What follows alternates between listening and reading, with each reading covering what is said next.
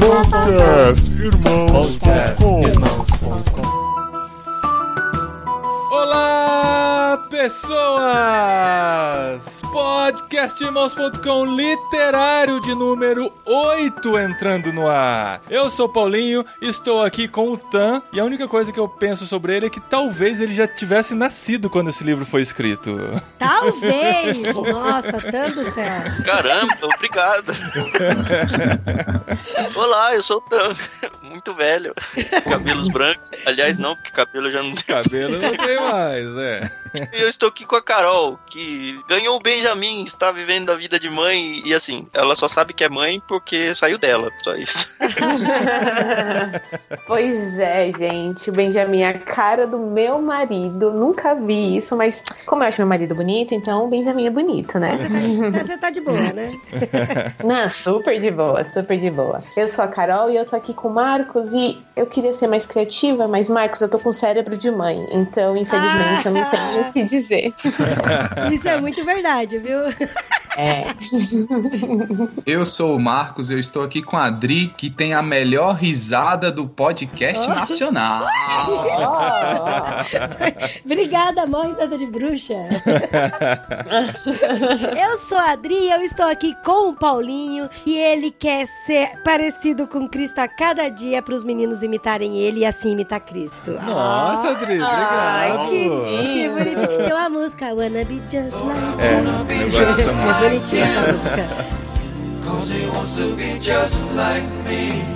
Depois eu mando pra você, Carol, você vai chorar. Muito Ah, tá bem, bom, vai. gente. Nós estamos aqui de volta com o literário nesse mês. Sim. Mês de março e prometemos ler o livro Imitação de Cristo de Tomás de Kempis. E Estamos aqui para falar sobre ele, esse classicão da literatura cristã, Sim. que por muito tempo foi o segundo livro mais vendido depois da Bíblia em todo mundo. E nós temos aqui de volta a Carol, mãe. A última vez que gravou com a gente, ela era um projeto de mãe ainda, né? Tava lá com o bebê É. em seu ventre. Nossa, fofo. É. Depois, Exatamente. Depois que ela o tanque pare- nasceu com a- na era do Thomas É, Kempis, né? Depois que ela pariu, ela,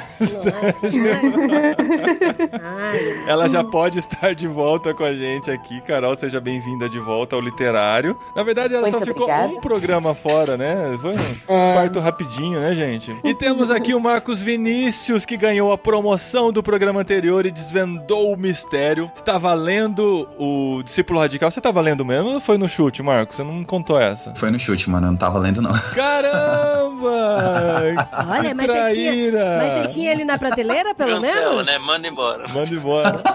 Não, não tenho, não tenho. É uma vontade que eu tenho de ter ele, mas, que eu não tenho ele ainda. foi esse? Explica. Ah, eu dei uma pesquisada, aí eu vi alguns livros que ele citava no Discípulo Radical. Olha, a menina é esperta, gente. Tá aqui, tá, mereceu, mereceu, tá com a Mereceu. gente. Foi esforçado. Era o Enigma, eu desvendei o Enigma. Olha, É isso ué, aí. Ninguém falou que É tinha que estar lendo, regra, é, né? não tinha regra. Exatamente, Tinha que estar exatamente. lendo. Oh, mas o discípulo radical é bom, viu, Marcos? É. Nossa, é muito bom. O enigma era qual que era o livro citado no Discípulo Radical, que era um dos grandes clássicos da literatura cristã e estava, assim, eu não contei isso, mas estava no Clube Ictus daquele mês, né? Então, quem tivesse um pouquinho mais de informação também saberia que geralmente a gente grava livros indicados pelo Clube Ictus, porque o Clube Ictus nos ajuda a orientar a nossa leitura, sempre livros super indicados por grandes homens de Deus. Então, nós tínhamos aqui Imitação de Cristo e Tomás de Kempis. Por isso que o Marcos está aqui com a gente, Marcos Vinícius, MV, eu não sei como é que te chamam na intimidade, amor. A gente não vai Vinícius. chamar ele na intimidade. Ai, chamar de ursinho. Ai, ursinho. Não, né, amor?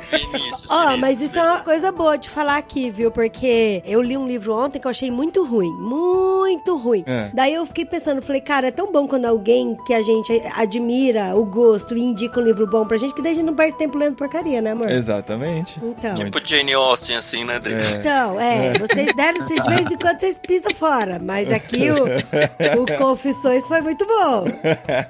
Inclusive, eu li, vou falar mal do livro que eu li. Eu li aquele Quem Mexeu no Meu Queijo, sabe? Ah, gente, achei Ah. ruim demais. Nossa, mas tá bom. Mas você leu inteiro, Dri? Você Li. começou a ler. Não li. Como que você leu Li. inteiro esse Porque livro em um ele dia? é muito fino e tem umas letras gigantes. Foi ver pra criança aquele livro. Ah, tá. É tipo aqueles que tem três frases por folha e uma ilustração? É, muito.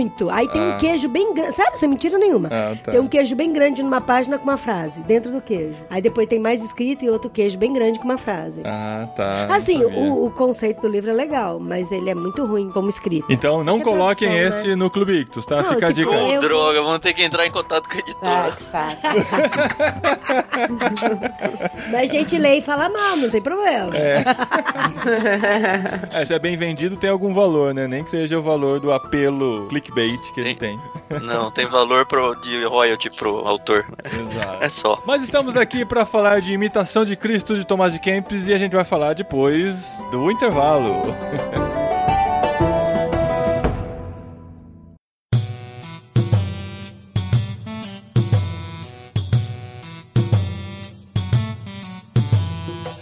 Sim, o intervalo foi só isso, a música subiu, a música desceu e estamos aqui. Imitação de Cristo, Tomás de Kempis. Um livro escrito no século e agora? 1400 é século XV, isso. Isso. No século 15? XV. É Isso. 1400 e pouco. Ele nasceu em 1300, final de 1300, né? 1380. Então é 14. É, ele nasceu Não, no ele 14, nasceu, mas né? ele escreveu Ele escreveu com 20 e poucos anos, é. Ele nasceu em escreveu. 1380. Isso. E olha, olha só que o, o Paulinho falou que eu sou de 1300, hein, mano? É, eu sabia que você era velho, só não sabia de quando, né, cara? Aí eu fiquei nessa Então, eu, dúvida. eu só vou dizer que é o mesmo ano de nascimento que o seu. viu? Otan, ele se acha novinho só porque ele entende os memes, viu? É, temos que contar isso. O Tan não entende memes, Gente, tadinho. Sabe por quê, né? É. É. porque eu fico gastando meu tempo com coisas relevantes. Oh, Olha. gente, eu não, eu adoro meme, adoro sticker. Eu amo conversas por sticker.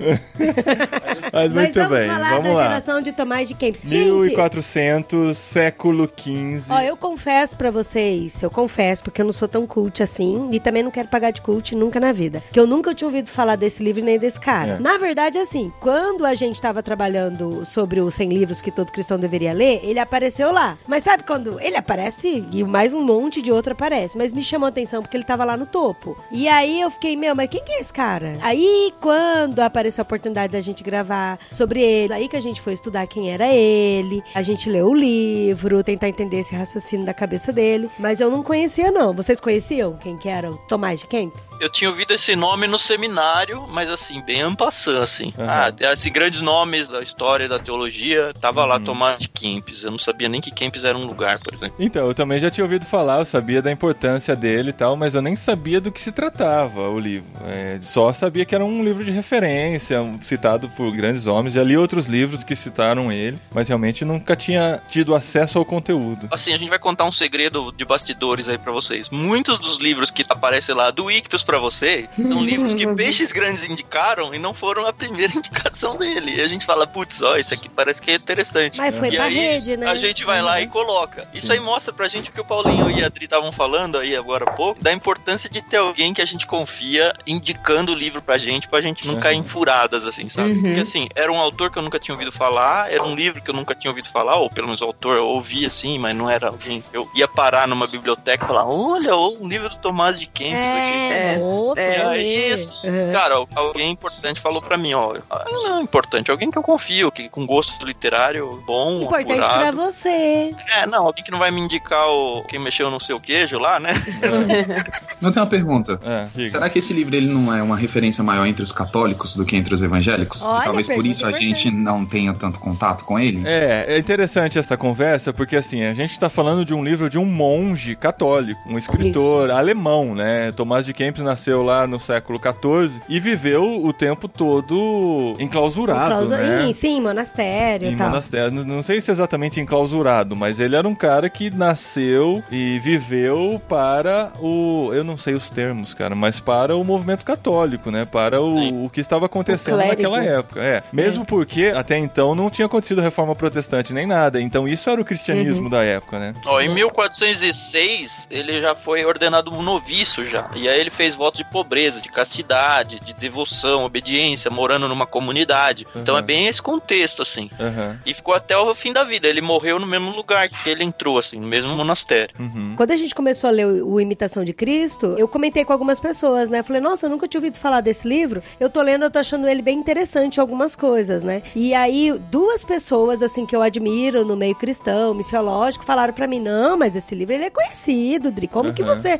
nunca tinha ouvido Cristãos falar dele? Cristãos Sim, evangélicos. cristãos evangélicos. Mas é bem interessante essa discussão, porque existe, assim, em certos nichos evangélicos, esse preconceito de que, ah, vamos ler só livros de pessoas que pensam exatamente como a gente, que são formados na verdade. nossa catequese aqui e vivem do jeito que a gente vive. Mas quando a gente abre nossos horizontes e começa a ler literaturas de outras pessoas que talvez não tenham a mesma orientação teológica em todos os aspectos como a gente, a gente cresce muito, porque acaba expandindo muitos horizontes. Mas tem muitos amigos meus e referências, assim, pessoas que estudam muito teologia que citam vários teólogos católicos. Então, assim, tem muita coisa pra aprender com esses teólogos católicos, principalmente esses aí da era pré-reforma protestante e tal. Então tem muita coisa aí, é muito legal a gente ter contato a isso, né? Imitação de Cristo, pra mim, é um livro devocional, né? É um livro Uhum. sobre espiritualidade. Eu tenho aprendido muito sobre a solitude, né? Sobre a devoção, sobre o momento a sós com Deus e tal. E pra mim esse livro tem sido o que tem feito essa conexão, assim, de desligar do mundo e pensar na minha vida, no meu comportamento, de como eu tenho estado diante de Deus. E cada capítulo é uma pancada na cara, né? Uhum. Tem muita gente que tá ouvindo a gente que nem folheou o livro e tal. Até mais pra frente eu queria ler um capítulo que eu separei,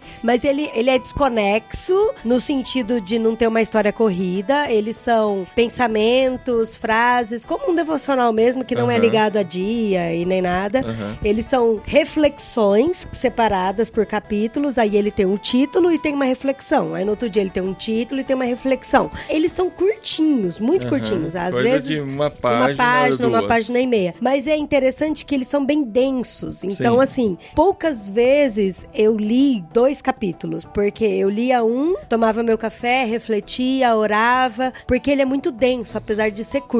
E denso não é difícil, né? Sim. De compreensão difícil. É denso Exato. em questão de fazer você pensar na vida, né? Exato. Isso, ele é E muito Tinha fácil vários de capítulos, entender, é. vários parágrafos que eu relia e relia o mesmo parágrafo. Não porque eu não tava entendendo, mas eu queria absorver aquilo de forma mais plena, porque parecia que o que ele tava falando era muito precioso. Eu não podia passar corrida, entendeu? Sim, e alguns capítulos, por exemplo, eu não sei qual foi o processo de criação dele, se era sermões que ele produzia, se era devocionais É. pessoais e Não tal. parece que tenha sido escrito como um livro mesmo, né? Parece que foi uma, É. foram, Um sei lá, diário dele, é É, um diário exatamente. devocional. O diário devocional dele que depois foi reunido pra se tornar um livro. Tanto que tem três partes, né? São três livros que estão juntos em um. Então, mas por exemplo, tem alguns capítulos que ele escreve para pessoas. Ele escreve para a comunidade como se ele estivesse em cima de um palanque falando para pessoas. E tem alguns capítulos que ele faz uma reflexão dele mesmo. Então é alguma coisa Só mais corrigindo, interna. são quatro, viu, Paulo? Ah, Quatro tá. Eu já tava olhando aqui já Tá, também. Eu tentei falar de memória, não consultei aqui. São quatro volumes que são reunidos em um livro só. E aí tem esses que são mais reflexivos sobre a alma dele mesmo, né? E aí eu acho muito, muito interessante isso. Assim, o último pra mim ficou bem destacado, assim, que ele tá falando sobre a comunhão, e aí a comunhão no contexto católico é o, que a gente chama de ceia, né? É aí, aquele capítulo, assim, foi pra mim o que, o que eu discordei de longe, doutrinariamente falando, assim. Mas, assim, mesmo em relação a isso, eu tirei várias lições no momento em que a gente vai pra ceia, da própria irreverência que muitas vezes a gente vai pra um momento tão importante quanto esse. Então, isso é uma coisa interessante de falar, porque por mais que a gente tá indicando aqui Imitação de Cristo, a mais de quem, eu li também e em vários momentos eu me peguei discordando, sabe? Mas, Uhum. E aí eu fiquei pensando, cara, será que eu sou muito rasa por discordar e não entender o pensamento profundo do cara? Aham. Ou é porque eu discordo teologicamente mesmo e acho que aquilo não é bem assim, entendeu? Será que nós podemos discordar de um monge Ah, eu alemão discordo do até- século XV? Eu discordo de um monte de gente. Mas o interessante é o cenário em que o livro foi escrito, né? Ele estava vindo de um momento em que a igreja estava totalmente desacreditada pela própria população, né? Eu estava pesquisando e eu ouvi um padre falando sobre esse livro e ele falou que antes do livro ser escrito, os monges eles colocavam penitências impossíveis de serem feitas e colocavam situações em que a população ela não estava sendo valorizada como a Bíblia manda a gente valorizar, no sentido de cuidar dos órfãos, das viúvas. E aí isso era tanto conhecida como a Devotio Antiqua. Uhum. E aí depois foi criada a Devotio Moderna e foi quando surgiu o Thomas, o monge, e ele escreveu o livro e aí foi totalmente esse livro ele é cristocêntrico, né? Imitação de Cristo, né? Tá aí pra isso. E ganhou muita popularidade o livro. Então eu acho que ele foi escrito mais pra época, né? A Pro- gente tem que imaginar que a gente tá falando da Idade Média, né, gente? A Idade Média, Isso. a imagem que a gente tem é de um negócio bem pesado, né? A perseguição aos cristãos, as pessoas colocadas em fogueira, o martírio de cristãos, tudo que aconteceu nessa Os época. pobres sendo ignorados. Aham.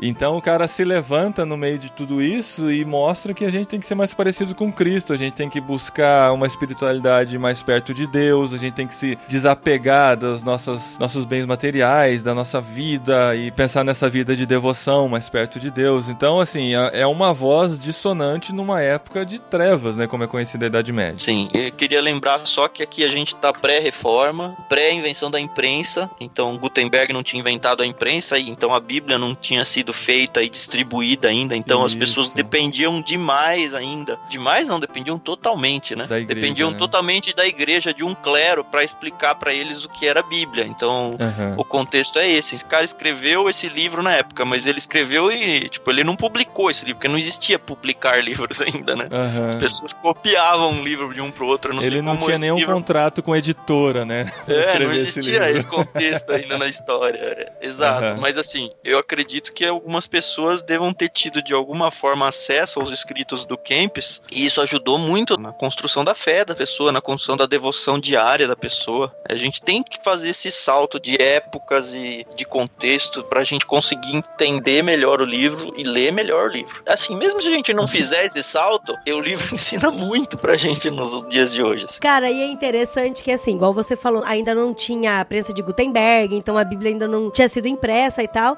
E aí, quando você lê o livro, ele tem no corpo do livro, ele tem todas as reflexões, as devocionais, a vida com Cristo, a imitação de Cristo mesmo ali intrínseca em comunhão e pensando nos pobres, na devoção. E aí tem o rodapé com o texto bíblico, com a referência bíblica. E aí eu Uhum. acho interessante isso, porque no corpo do texto não tem a referência bíblica, mas lá depois embaixo, que eu acredito, né, que deve ter sido pós-edição, aí pós-morte do cara, Ah, e aí tem essas referências bíblicas, que é bem interessante. A sensação que eu tive lendo o livro, assim, por mais que ele tenha sido escrito num tempo muito passado, muito antigo, é que ele é muito atual. E como o próprio Paulinho falou, né, a respeito de ser um livro devocional, eu acho que é um livro até bom pra quem tá iniciando na fé. Você começar um andar, né, a nossa caminhada cristã, lendo um livro desse ajuda muito, porque por mais que ele seja muito antigo, contém muitas verdades atuais hoje, né? Onde a gente lendo o livro, a gente se depara com muita coisa que a gente vive, mesmo nos tempos atuais, muito a respeito da caridade, muito a respeito da nossa devoção. Existem alguns assuntos que parece que a igreja esquece, né? sim. A exato. gente entra em assuntos mais profundos, a gente fala muito sobre teologia, eu gosto de teologia, obviamente, não tô criticando, mas às vezes a gente pensa que toda igreja ela possui um intelecto muito alto e que toda igreja ela precisa disso, mas a igreja ela é formada por pessoas humildes também. Hum. E esse livro, ele tem uma leitura muito simples e uma visão muito ampla a respeito do que é a Bíblia, a respeito do que é a vida cristã. E eu acredito que esse livro da imitação de Cristo, eu lendo isso, eu vi muito disso. É muita coisa que a gente já sabe de fato, mas são coisas que a gente esquece com o tempo. eu Sim, é mesmo eu me deparei com essa realidade. Eu lendo o livro, eu vi muita coisa que, assim, não que eu tinha esquecido, mas que eu tinha parado de refletir sobre. Aham. E lendo a imitação de Cristo, poder meditar sobre o que, que o próprio Tomás estava escrevendo, trazia de volta a lembrança, né, de coisas que a gente já havia vivido no passado e que é importante a gente continuar vivendo. Então, Marcos, teve uma parte que eu tava lendo do livro, eu falei, ah, meu, isso de certa forma meio que é fácil pro cara falar, porque desde os 12 anos ele já estudava, né, os estudos, já tava vivendo uma vida santificada, aí ele fez voto de pobreza, ele fez voto de devoção, obediência, e aí ele já se tornou noviço. Então eu fiquei pensando assim, né, no começo que eu tava lendo, eu falei pra ele assim, não que pra ele seja mais fácil, mas pra ele isso já tá no cotidiano dele, essa busca da santificação, e aí por isso que ele conseguiu, de certa forma, escrever sobre isso. E aí eu me senti afastada dele nesse momento. Momento, eu não tava me identificando. Aham. Só que aí, quando eu cheguei no capítulo 26, cara, foi um tapa na minha cara. Falei, meu, ele sofria essa luta interna contra o mal e contra o pecado e contra a ganância e contra o orgulho, da mesma forma que eu sofro todos os dias. E aí, foi interessante que daí eu acabei voltando alguns capítulos, lendo de novo, porque agora eu falei, cara, esse cara é, esse cara é gente gente como como, gente. eu, ele tem as mesmas lutas, por mais que ele tenha feito essa declaração, né, essa devoção dele, mas ele também, a gente também fez essa devoção, essa declaração de ser guia a Cristo, de ser imitador de Cristo, de ser discípulo de Cristo, né? É, a impressão que dava é que ele saía pra trabalhar de manhã cedo, que tinha o chefe dele, que tinha um colega dele que ostentava o carro bonito e tudo igual a gente, cara, né? É muito... Ah, posso ler, amor, o capítulo 26? Eu vou ler rapidinho. É, é de qual rapidinho, livro? É do livro 2? Página 130, agora qual o livro eu não sei. Livro 3, livro 3, livro 3. Livro 3, tá. Consolo interior. Capítulo 26 do livro 3. A superioridade de uma mente livre conseguida através da oração e não do estudo. É a marca de um homem perfeito. Nunca deixar a mente relaxar a atenção às coisas celestiais e passar através de muitos cuidados como se não tivesse nenhum. Não como faz um homem dolente, mas tendo a prerrogativa certa de um homem com uma mente livre de afeição desordenada por outro ser terreno. Suplico-vos, misericordioso Senhor, que me preserveis das inquietações dessa vida, ou eu ficarei envolvido demais nelas. Preservai-me das muitas necessidades do corpo, ou serei seduzido pelo prazer. Mantende-me afastado de toda a escuridão da mente, ou eu serei perturbado e vencido pelas dificuldades. Não peço libertação dessas coisas que a vaidade humana deseja tão ardentemente, mas daquelas atribulações que, por desgraça da humanidade, oprimem a alma do vosso servo em punição e o impedem de ter liberdade de espírito tão frequentemente quanto gostaria. Meu Deus, doçura inefável, tornai amargo todo o conforto carnal que me retira do amor ao eterno e me atrai para o mal pela antecipação de um prazer momentâneo. Não permiti que me dominem, meu Deus. Não permiti, não permite. Não. Não. Não permitir, imperativo. Ah, tá certo. não permiti que me dominem, meu Deus. Não permiti que a carne e o sangue me conquistem. Não permiti que o mundo e a sua glória passageira me enganem, nem que o demônio me confunda com a sua astúcia. Dai-me coragem para resistir, paciência para suportar e constância para perseverar. Dai-me a suave unção do vosso espírito em vez das consolações do mundo e em vez do amor carnal. Incuti em mim o amor ao vosso nome. Agora, cara, olha esse final. Vede que comer, beber e vestir e outras necessidades que sustentam o corpo são opressivas para a alma fervorosa. Concede-me a graça de usar tais confortos moderadamente e não me envolver demais em desejá-los. Não é legítimo deixá-los completamente de lado, pois naturalmente eles precisam ser satisfeitos. Porém, vossa lei sagrada nos proíbe exigir coisas supérfluas e coisas que servem apenas ao prazer, ou a carne pode rebelar-se contra o espírito.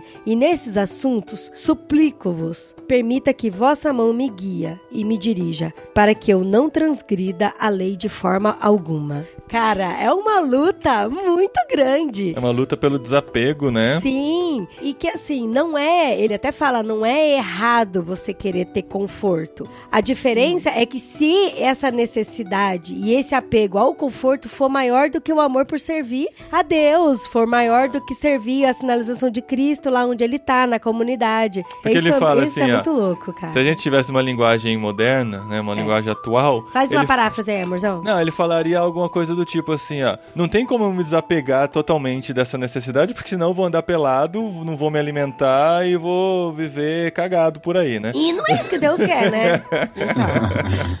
A gente tem uma necessidade básica que precisa ser suprida, mas essa necessidade não pode se tornar algo que vai tomar a nossa vida de forma que a gente vai esquecer do que realmente importa. Isso é sensacional, ver um cara lá do século XV O cara falando... que era devoto de pobreza, né, amigo? Vamos combinar. É muito legal, cara. É muito legal isso. Muito legal. É, a gente acha que esses caras que fazem voto de não sei o que, eles não têm lutas contra isso, mas eu acho que muito do voto dele é justamente pra fortalecer essa luta dele, né? Aham. E até quando ele fala de prazer carnal ali, eu senti uma Sim. tensão no voto de castidade dele ali, ó. Ah, eu várias vezes senti isso aí.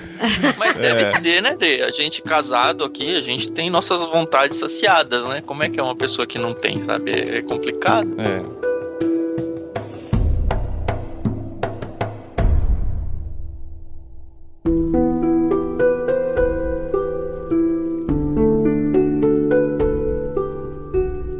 queria aproveitar que a Adri leu um trecho. Logo de cara eu comecei a ler, e sempre que você vai começar um livro do zero, você fala, ixi, será que esse livro vai mesmo, né? Uhum. Aí, assim, nas primeiras páginas, eu tô na página 26, 27, aqui ele tá falando sobre os eruditos. Isso aí me pegou muito forte, porque eu fiz seminário, eu prego, dou aula, então muitas vezes a gente se coloca numa posição de que, ah, eu sei mais que os outros. O Vinícius tava falando um pouco sobre a questão de humildade e tudo, e muitas vezes a gente se porta como humildão, né? Na verdade, a gente tá em cima da arrogância. E aí ele colocou aqui, ó, tô na página 26 e 27, eu vou dando umas pinceladas, pulando alguns parágrafos.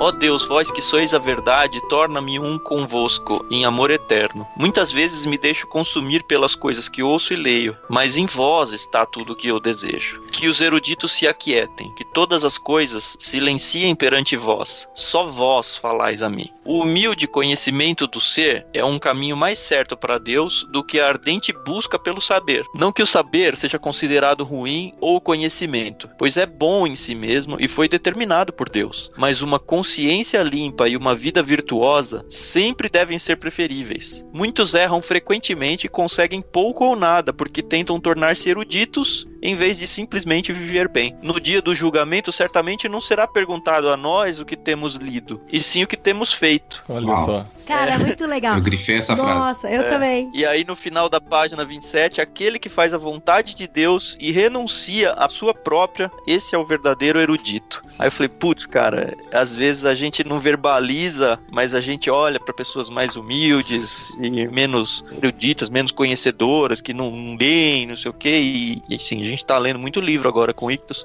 a gente tende a ficar mais arrogante, literariamente falando, e não é isso que Deus quer uhum. da gente. Deus uhum. quer, ele dá ferramentas pra gente, né? para que a gente seja humilde junto com as pessoas e trabalhe essa humildade em comunidade. Ele fala que não é que a busca do conhecimento seja ruim, mas assim, o que que adianta você ter conhecimento e não fazer nada disso? E eu lembro muito, tinha uma senhora na minha igreja que ela lia somente a Bíblia, ela tinha dificuldade com ler, porque ela não teve muito estudo, muito ensino, mas aquela mulher, cara, era uma vida em Cristo, assim, ambulante. Era impressionante o como ela aplicava, assim, sabe? A vida em Cristo, como ela aplicava o amor ao próximo, como ela aplicava discipulado, e era muito sensacional, assim. E aí, para mim, assim, eu li esse trecho, eu lembrei dela na hora, de que isso é uma erudição, né? Isso é a verdadeira, é o que Cristo espera da gente. E é interessante uhum. que ele fala assim: quando você chegar no céu, eu não vai perguntar quantos livros você leu.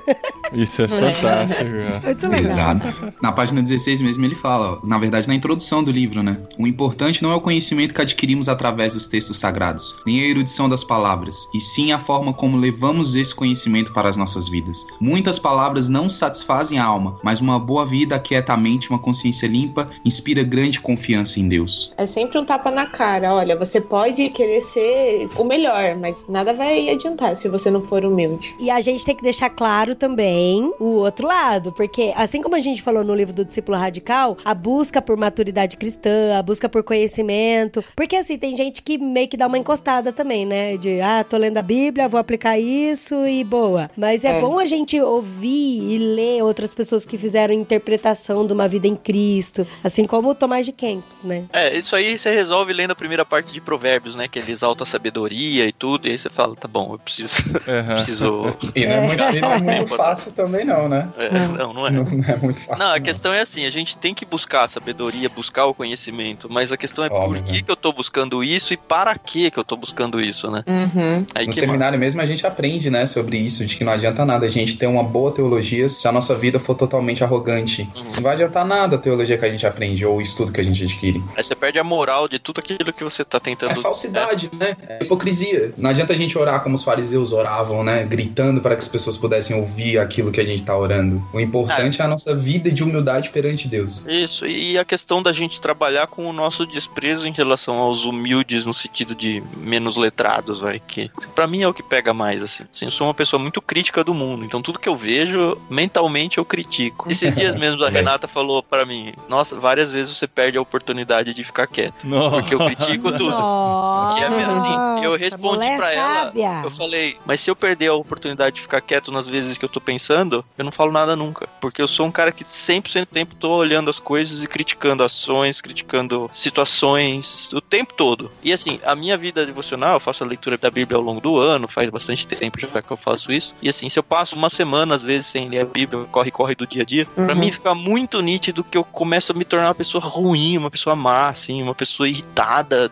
sem motivo. E assim, é exponencial a coisa. E aí eu percebo, cara, faz tempo que eu não leio a Bíblia, assim. E faz tempo é cinco dias, sabe? E assim, isso só mostra pra mim o quão ruim eu sou, o quão pecador, o quão mal eu sou. Muito dessa minha crítica, muitas vezes eu atribuo a, a questão de, cara, pelo fato de eu ter uma devoção com Deus, um conhecimento bíblico, muito da minha indignação com o mundo é talvez a mesma indignação que Deus tem em relação ao mundo. E aí eu meio que me exalto por causa disso. Aí vem a Renata e me dá um comentário desse e eu falo, cara, talvez não seja isso, talvez seja eu pecando fazendo isso. Não, talvez Então, seja a forma como um você tá aí. fazendo, cara. Não, porque a forma, normalmente eu não me manifesto. É o que a Renata falou. Teve uma outra frase que ela me falou outro dia muito engraçado. Ela me mandou um post, assim, era uma frase de internet. Eu não vou lembrar exatamente a frase, mas era mais ou menos: ah, se eu não falasse 10% das coisas que eu falo, eu não, não estragar o mundo. Ou, putz, eu não vou lembrar. Depois eu Aqui, ó, eu achei, ó, 90% do que eu sinto eu guardo pra mim. Os Ah, outros essa 10% que eu resolvo falar já são suficientes pra ferrar com tudo. É isso aí. A Renata leu essa frase, nem estávamos juntos, ela guardou e me mostrou e falou: Olha só você aqui. Nossa. E assim, eu, eu falei, sou eu, é isso mesmo, sabe? É, mas enfim, tem partes do livro que eu não concordei. A principal que eu falei, várias partes em que ele defende a ideia de você viver num contexto sozinho, num contexto Isso, separado. Ah, me afasta das pessoas. Quanto mais próximo das pessoas, mais longe de Cristo, mais longe de Deus. E ele usa às vezes até Jesus como exemplo de que ah, Jesus era uma pessoa reclusa. E aí eu fiz até uma nota de margem minha. Eu falei, peraí, Jesus tinha momentos de Solitude. de solitude, mas ele vivia para as pessoas. Nesse ponto, assim, eu acho que o que pesou muito foi a vida de monastério dele, eu não sei. Mas, assim, é verdade que as pessoas vão te levar a pecar, vão ajudar você a pecar, mas, assim, a gente tá aqui pra conviver com as pessoas. E ó, ouvindo isso de mim é um absurdo, né? Porque eu. mas, assim, é interessante que eu discordei dele por ele defender uma coisa que eu sou.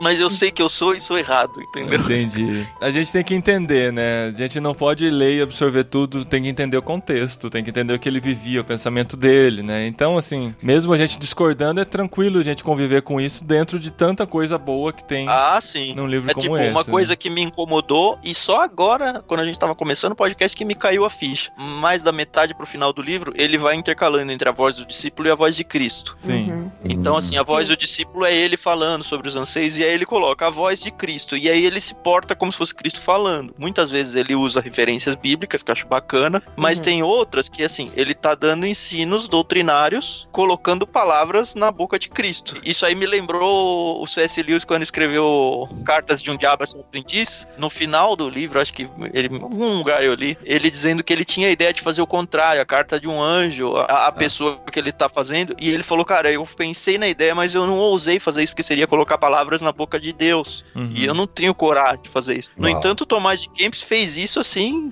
E assim, algumas vezes a palavra de Cristo, voz de Cristo. Eu não sei se eu concordo, sabe? E aí você fala, É. cara, Eu me senti incomodado com essa é- parte é. também. quem é o cara pra fazer isso? A maioria das vezes ele usa realmente partes bíblicas. E isso assim era uma coisa que eu vim pronto pra jogar pedra no podcast. É- Só que aí um comentário que eu mesmo fiz e eu não tinha me ligado ainda. Cara, esse livro é pré-imprensa, só existia o catolicismo assim como religião forte. Uhum. E assim, as pessoas ouviam de Deus através de monges e padres. Então, era a voz de Cristo para as pessoas, sabe? Exato. Hoje a gente olhando o nosso contexto, a gente acha muito bizarro o cara se colocar na boca de Deus, né, palavras e falar. No contexto atual é aqueles apóstolos que falam, Deus mandou falar isso, e aí Eita. pro Zé. E assim, no contexto de lá era outro. Então eu analisei e julguei com a minha cabeça de hoje, não com a cabeça da época. Hum, Mas o saldo final foi positivo.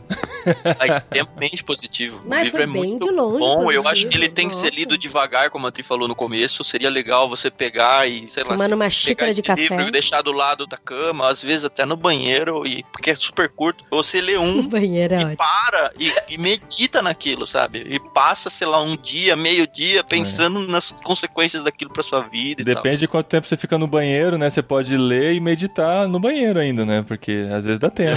Aí vai tomar banho, gente. Sai do vaso e vai tomar banho pra meditar no chuveiro.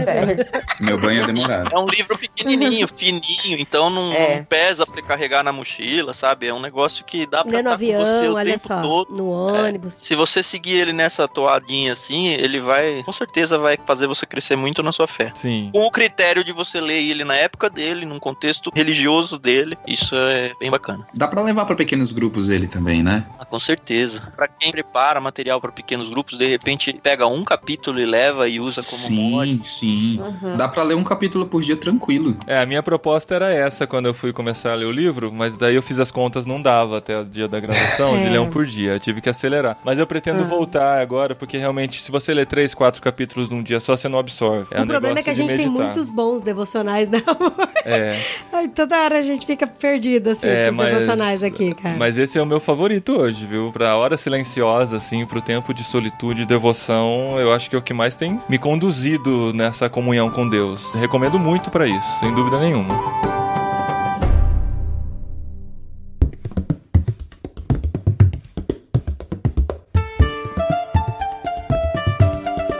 E olha só, antes de começar essa gravação, a gente fez a live aqui e abriu o último box do Clube Ictus, o box desse mês de março, que a gente tava esperando aqui uma ocasião pra fazer a live. Sim, e você que está ouvindo esse podcast, você não vai conseguir ver a live, porque a live é live e a live foi embora. Isso. Mas tem que ficar de olho na gente, que de vez em quando a gente faz umas Isso. lives inesperadas. Ligado nas redes sociais de Irmãos Underline Com. A gente tá aí no Twitter, no Facebook e no Instagram, que é a rede que a gente mais tem investido hoje. A gente tem feito as lives lá. E nós abrimos o box do Clube Ictus desse mês e a gente arrumou um problemão, porque temos o livro do box do mês passado que eu queria muito gravar sobre ele, que é A Viagem ao Centro da Terra, do Júlio Verne. E nesse mês veio Confissões de Agostinho, que é um livro que a gente vai gravar com certeza um dia, não sei se agora. E veio o favorito da Adri, Orgulho e Preconceito Favorito da Jane Austen. Adri. Vamos lá, vamos lá. Parece uma Não é o bíblia. preferido, né? É o preterido, né? É o preterido da Adri. A Adri foge desse livro.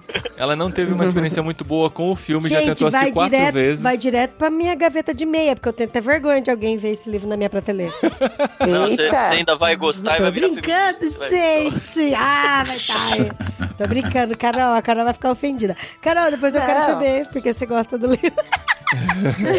A gente podia gravar um ictus pra fazer um embate. Isso, É vocês verdade, leem o livro verdade. e eu fico de mediador. Não, Ah, já rolou isso daí, né? Com o Werther lá. Com foi o bem Werther. É. Vamos lá, ó. O que a gente vai fazer é um modo bem democrático. Temos cinco pessoas aqui, temos aqui três livros e temos aqui o Marcos Vinícius pra dar o voto de Minerva. Não, o Confissões não entra, né? Tá a bom. gente vai ler o Confissões depois. Confissões depois, pelo É critério de a que gente tem que ler um de história um de ficção e um e um cristão. e um livro confessional e tal. Confissões a gente deixa on hold aqui pra voltar daqui a alguns meses. Votação entre Orgulho, Preconceito, Viagem ao Centro da Terra, Viagem ao Centro da Terra. Meu primeiro voto. Eu tô com Viagem Acendo da Terra na mão, mas não tá o Orgulho e Preconceito. Eu queria perguntar quantas páginas tem antes. Ó, lado a lado, Orgulho e Preconceito tem Ah, tá aqui, tá aqui, tá aqui. um milímetro a mais, digamos, mas eu não sei de tamanho Não, de fonte. Mas ó, o tamanho da fonte do Viagem Acendo da Terra é bem grande. Ótimo. E o outro é igual também, é o mesmo tamanho. Os dois.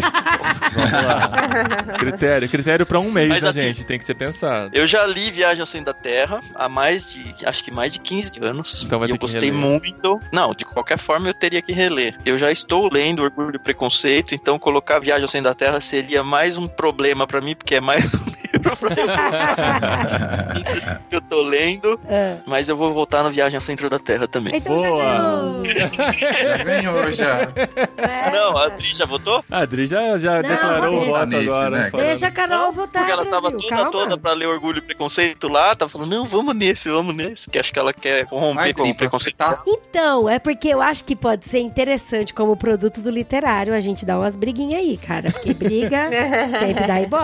Da audiência, né? Da audiência.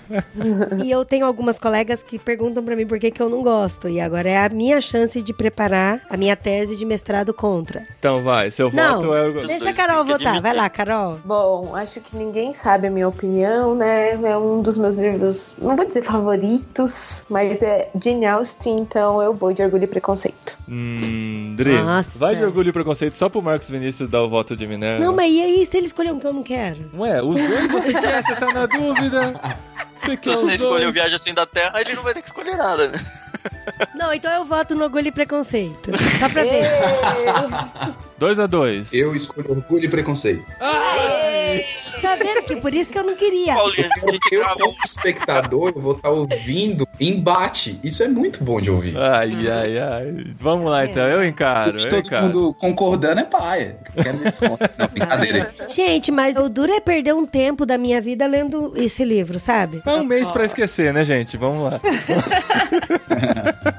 Acho que chegou o momento da gente falar sobre o kit de, de, de, de abril, não, né? De, é, de abril, né, Tri? É, de abril. Carol. De abril, kit não. Ué, de o abril. próximo é abril, certo? O que, que tem o kit de abril? Mano, Mano do céu. eu, eu tô morrendo de vontade de falar os livros que vêm.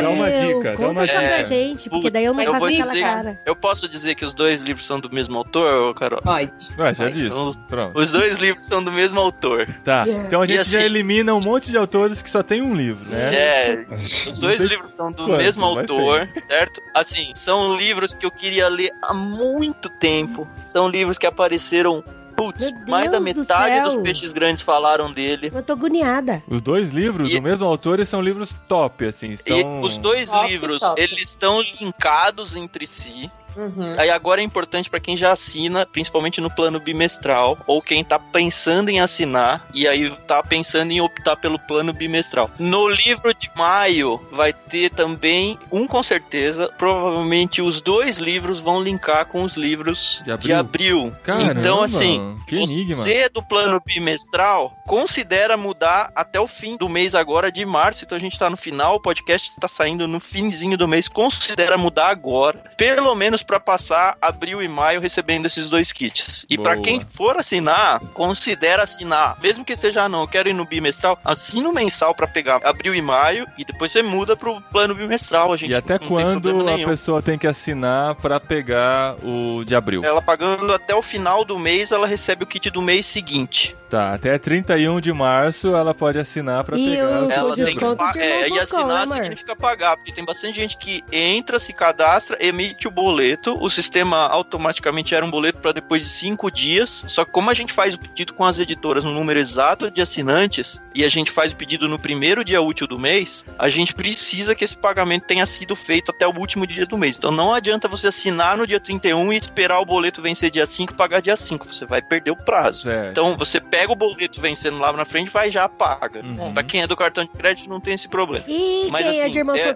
tem desconto, né? Qual que é o Isso, irmãos. Com. Não, só irmãos, Odrei. Só Mas ir- você confunde o pessoal. Deus. O código de desconto é irmãos pra você ter 10% na primeira mensalidade. Isso. Tá, agora a gente vai ficar em off. Conta pra nós. Não. Não, ah, pelo Ah, amor. surpresa. Eu não falei pra Gente. ninguém.